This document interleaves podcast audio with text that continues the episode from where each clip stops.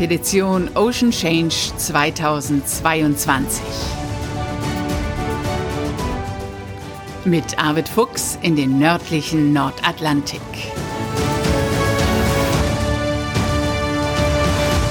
Moin und herzlich willkommen zur 34. Folge unseres Podcasts CS Bärbel Feening. Es geht wieder los. Arvid ist auf dem Weg nach Island, um die Expedition Ocean Change 2022 vorzubereiten. Und bevor er aufgebrochen ist, haben wir uns bei ihm zu Hause getroffen und eine Podcast-Folge aufgezeichnet. Moin Arvid. Moin Bärbel. Sitzen wir einmal zusammen am Tisch und produzieren eine Podcast-Folge. Ja. Und du bist hier eifrig am Packen. Hier steht alles voller Kisten und Schachteln. Was planst du? Ja, sieht alles ein bisschen durcheinander aus hier. Nicht? Also wir haben jetzt alles zusammengetragen. Wir fahren jetzt mit dem Auto nach Hirtshals in den Norden Dänemarks und von dort aus geht die Fähre dann nach Island. Und da das Schiff jetzt für die nächste Etappe ja ausgerüstet werden muss und auch so erste Arbeiten anstehen, fahren wir also mit dem Auto, weil wir es sonst gar nicht mitbekommen würden. Und die Fährverbindung ist einfach super, das ist optimal. Da können wir also all diese Dinge mitnehmen, die hier jetzt also noch so ein bisschen wie Kraut und Rüben durcheinander liegen, aber das wird dann hoffentlich äh, morgen geordnet, dann ins Auto gepackt werden und dann fahren wir los. Hm. Was ist denn jetzt zu tun? Was steht an? Ja, das Schiff hat ja nun, da haben wir auch drüber gesprochen, einen ziemlich harten Winter hinter sich. Also diese Stürme, die da gewesen sind. Es ist ja auch ein bisschen was kaputt gegangen. Poller ist abgerissen. Den kann man reparieren, den werden wir auch reparieren, aber den muss man natürlich jetzt nochmal genau vermessen. Und dann müssen wir eine technische Zeichnung davon anfertigen, damit der hier das Ersatzteil quasi gefertigt werden kann und äh, dann im äh, Juni, wenn wir zurückkommen, alle, die ganze Crew da ist, dann entsprechend montiert wird. Aber es gilt so ein bisschen auch um jetzt eine neuerliche Bestandsaufnahme, was steht an? Und äh, wir haben natürlich spezielle Ausrüstung dabei schon, die man in Island eben nicht bekommt, die wir dann mitnehmen werden. Und insofern kommt da ganz viel zusammen. Und das muss man eben halt wirklich planen. Und es wird auch irgendwann nochmal ein zweites Auto mit der Fähre rüber rübergehen, weil wir gar nicht alles mitbekommen, was wir jetzt brauchen. Und insofern äh, ist das jetzt so die Vorhut, die wir bilden, um, um wirklich Ausrüstung hinzubringen und äh, dann äh, ja alles soweit vorzubereiten, wenn dann die ganze, die, die restliche Kuh kommt nachher im Juni, dass wir dann das Schiff wirklich grundüberholen und quasi die Werfzeit einleiten können. Dann wird die Werfzeit eingeleitet im Juni. Also was bereitet ihr jetzt vor? Also jetzt bringen wir Ausrüstung an Bord. Das ist das eine. Es müssen zum Beispiel Leinen ausgetauscht werden. Die haben wir aber sogar in Island bekommen. Jetzt diese Festmacherleinen, die durch diese enormen Stürme derart belastet worden sind, durch den Winddruck, dass die einfach hart und, und spröde geworden sind. Die müssen ausgetauscht werden. Aber darum muss man sich kümmern eben. Du musst sowas in Auftrag geben. Du musst die, die Längen, die Dimensionen durchgeben, dass die so ein Feuerschutz haben und alles das, was du genau willst. Und ähm, deshalb äh, muss man da mit Schiffsausrüstern vor Ort reden, die äh, das dann machen. Äh, dann äh, müssen wir eben äh, jetzt auch die, das Ocean Pack warten. Also es äh, kommen auch noch andere Freunde, Crewmitglieder äh, auch dorthin. Also wir sind nicht alleine da. Und es kommt äh, eine junge Ingenieurin von, von Subsitech, von der Firma, die dieses Ocean Pack äh, produziert, äh, extra nach Island geflogen, um diese Anlage Anlage zu warten und zu kalibrieren. Das ist ja nun hochsensible Messtechnik, das können wir gar nicht leisten. Also es muss schon jemand machen, der, der mit in der Entwicklung da drin steckt und das ist Diana. Und die kommt also hin, um das zu warten. Dann müssen wir äh, noch bestimmte Arbeiten durchführen. Also wir hatten ja Probleme mit der Lichtmaschine von der Hauptmaschine. Die, jetzt haben wir eine andere, eine neue, eine leistungsstärkere, aber die muss natürlich auch anders gehaltert werden. Und das sind so bauliche Maßnahmen. Das ist alles nicht irgendwie eine große technische Schwierigkeit, aber die kostet Zeit. Und äh, das muss ja auch alles passen und es muss eben dann auch wirklich alles rechtzeitig fertig sein. Und deshalb äh, bin ich eigentlich eher so gestrickt, dass ich mir im Vorwege ein bisschen Zeit nehme, um da auch ähm, zu überlegen und äh, die richtigen Maßnahmen zu ergreifen, als wenn das dann irgendwie zum Schluss mit der heißen Nadel gestrickt wird und äh, man gar nicht mehr weiß, wo man anfangen soll.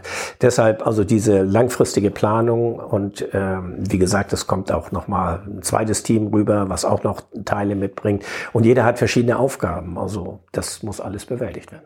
Und dann kommst du entspannt zurück und kannst hier von hier aus alles andere weiter vorbereiten. Und im Juni geht es dann auf die Werft und die Crew muss mit anpacken. Habe ich das richtig verstanden gerade? Oder?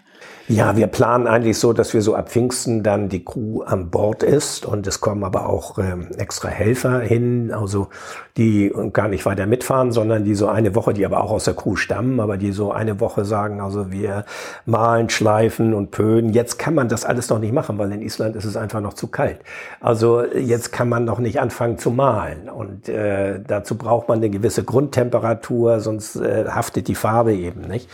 Und deshalb haben wir gesagt, also im Juni ist es dann soweit, dann sind wir aus den Minusgraden auf jeden Fall raus aus Ach, Island. Und dann kann man entsprechend also auch Farbarbeiten machen. Die Segel müssen angeschlagen werden, Tauwerk muss ausgetauscht werden, äh, im technischen Bereich muss ganz viel gewartet werden und äh, das sind eben alles Dinge, die dann anstehen. Und dann ist die Crew schon ab Anfang Juni da vor Ort?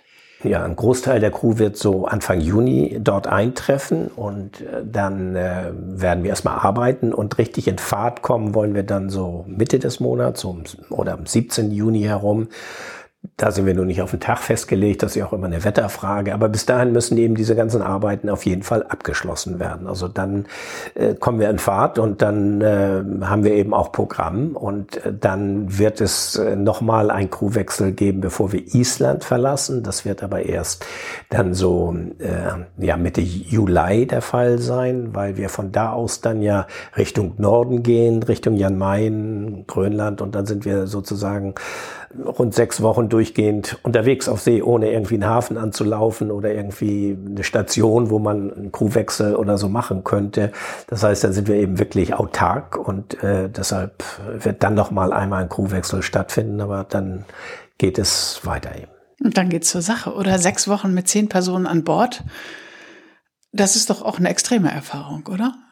Das ist ja eine Erfahrung, die wir nicht zum ersten Mal sammeln. Also wir kennen das ja. Und na klar, also es ist äh, nicht irgendwie ein, ein gemütliches Familiensegeln in dem Sinne, dass man irgendwie tagsüber unterwegs ist und abends irgendwo äh, im Hafen beim Sundowner sitzt und äh, entspannt, sondern äh, nein, wir, wir haben ja wirklich auch was zu tun da. Und äh, gleichzeitig ist das aber auch, und äh, das muss man auch mal so sagen, ein gigantisches Naturerlebnis. Also ich kenne diese Region, ich war sowohl schon auf Jan Mayen als auch in, an Ostküste Grönlands in dieser Region. Aber das macht süchtig. Also es ist einfach so toll, das ist äh, so großartig, dass es einen immer wieder auch dorthin zurückzieht. Und äh, deshalb ist das eben auch äh, gerade in so einer so einer Gruppe von von von ja Freunden, von Mitseglern, die ja alle hoch motiviert sind und die ja auch eine ähnliche Motivation haben wie man selbst, dass man eben auch dieses sehen möchte, diese diese Landschaft und erleben möchte. Und insofern habe ich überhaupt keine Bedenken mit diesen zehn Personen auf engen Raum zusammen zu sein, weil uns alle etwas verbindet. Und ich glaube, dieses verbindende Element ist eben halt dieses Naturerlebnis und die Arbeit, die wir dort äh, zu leisten haben, von der jedenfalls erwartet wird, auch dass wir die sorgfältig leisten. Das wollen wir natürlich auch. Und äh, dann gibt's natürlich auch immer so diese Überraschungsmomente. Man, man kann eine solche Reise, eine Expedition ja nicht in allen Facetten planen, sondern die Natur lässt sich nicht verplanen und wir werden immer auch Spontaneität an den Tag legen müssen, auf bestimmte Wetter- und Eislagen reagieren können. Wir wissen jetzt noch nicht, wie die Eislage im Sommer ist. Jetzt Jetzt ist alles voller Eis. Deshalb können wir auch nicht früher dorthin fahren, sondern wir müssen einfach äh, ja, der Natur Respekt zollen und eben sehen, wie wir uns damit arrangieren. Aber Mitte Juli zu starten, Richtung Norden oder mit der eigentlich spannenden Etappe, das ist auch schon recht spät, oder? Also ich weiß noch, letztes Jahr hast du dann irgendwann im August gesagt, wir müssen jetzt dringend zurück, sonst schlägt das Wetter hier um. Also Mitte Juli ist, würde ich sagen, der früheste Zeitpunkt, um zu starten, weil wir wollen ja jetzt doch noch ein gutes Stück weiter nördlich als im vergangenen Jahr. Und je weiter du nach Norden kommst, desto ja, dichter wird die, schwieriger wird die Eislage im, im Allgemeinen. Und insofern sagt man eigentlich für diese, diesen Küstenstreifen ist eigentlich der August der beste Monat und sogar in September rein. Aber du hast völlig recht. Ab September, Ende August, September kippt das Wetter und dann äh, setzen diese schweren Stürme ein.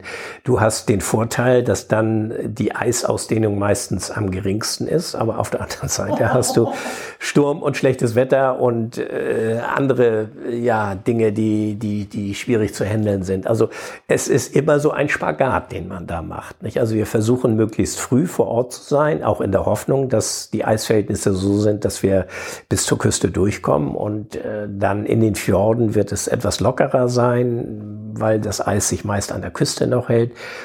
Aber das ist jetzt alles Kaffeesatzleserei. Und ich äh, bin so viele Male in diesen Regionen gewesen, dass ich mich hüte, jetzt irgendwie eine Prognose zu machen, um zu sagen, wie es wohl in diesem Sommer sein wird. Also das ist einfach ein Ding der Unmöglichkeit. Und das ist aber auch die Spannung. Und das ist ja ein bisschen auch so dieser Charakter einer klassischen Polarexpedition. Wir sind eben nicht mit einem Eisbrecher unterwegs, der einfach da durchfährt mit klimatisierten Räumen, sondern wir sind mit einem 90 Jahre alten hölzernen Segelschiff unterwegs, das das aber kann. Und äh, bloß natürlich andere Anforderungen äh, an die Mannschaft stellt und natürlich nicht annähernd mit diesem Komfortangebot dienen kann, wie sie ein modernes Forschungsschiff hat. Kein Spa, Arvid? Nein, kein Spa. Doch, draußen ganz großes, aber es ist kalt. Deckspa, genau.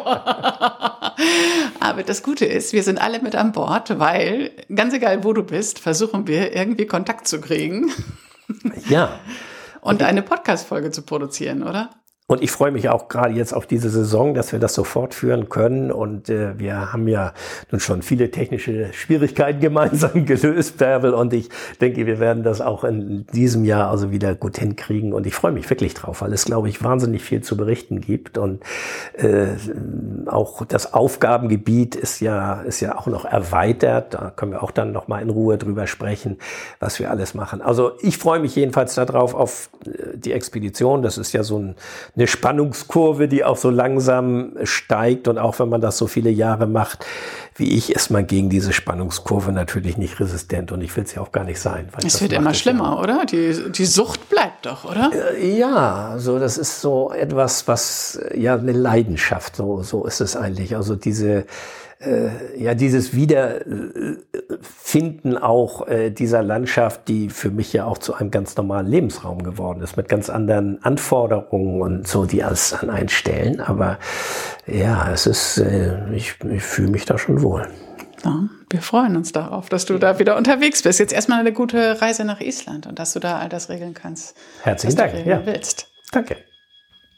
Soweit ein kleiner Eindruck von der aktuellen Situation, von der aktuellen Vorbereitung der diesjährigen Expedition Ocean Change, aufgenommen mitten in den Vorbereitungen zur Islandreise. Ja, und dann melden wir uns regelmäßig wieder und haben in den nächsten Wochen bestimmt auch nochmal Zeit, um auf die ein oder andere spannende Expedition zurückzublicken, denn das ist in den vergangenen Wochen ja total gut bei euch angekommen. Denkt dran, kurz eine gute Bewertung bei Apple Podcast oder Spotify zu hinterlassen und dann melden Arvid und ich uns bald an dieser Stelle wieder. Liebe Grüße.